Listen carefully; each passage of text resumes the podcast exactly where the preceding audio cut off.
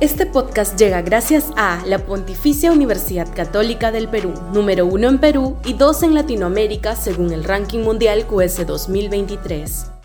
Este podcast llega gracias a Grupo Pragda. Desarrollamos negocios para crear flujo de efectivo y patrimonio para nuestros asociados.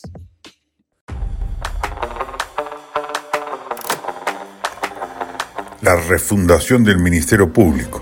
Sudaca, Perú.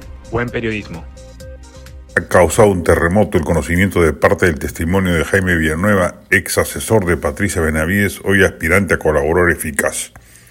Lo dicho por Villanueva obliga a abrir varias líneas de investigación, algunas de las cuales ya tomó entre manos la Junta Nacional de Justicia, pero a la vez torna imperativo tomar con pinzas lo dicho por alguien que claramente habla en busca de librarse de una pena efectiva de prisión sin que sorprenda, porque ya ha pasado antes que actúe inducido por fiscales sin probidad. Todo lo que un aspirante a colaborador eficaz diga para que adquiera valor penal debe ser plenamente corroborado o al menos existir indicios razonables de veracidad. La sociedad democrática debe reaccionar frente a los excesos fiscales cometidos con fruición dadas sus sobredimensionadas atribuciones allanamientos, prisiones preventivas y demás medidas sin que haya una condena final o acreditación suficiente de pruebas, solo en base a dichos de aspirantes a colaboradores eficaces, no pueden ser tolerados en un sistema de justicia aprobo y valga la redundancia justo. Quien escribe ha sido víctima de un claro abuso fiscal, luego de una denuncia periodística cabalmente sustentada, se ordenó mi seguimiento y videovigilancia con la complacencia de varios fiscales y aún hoy está en proceso de apelación con la clara intención de perpetuar el despropósito. Y claro está, ni los órganos de control internos ni la Junta Nacional de Justicia se han pronunciado al respecto.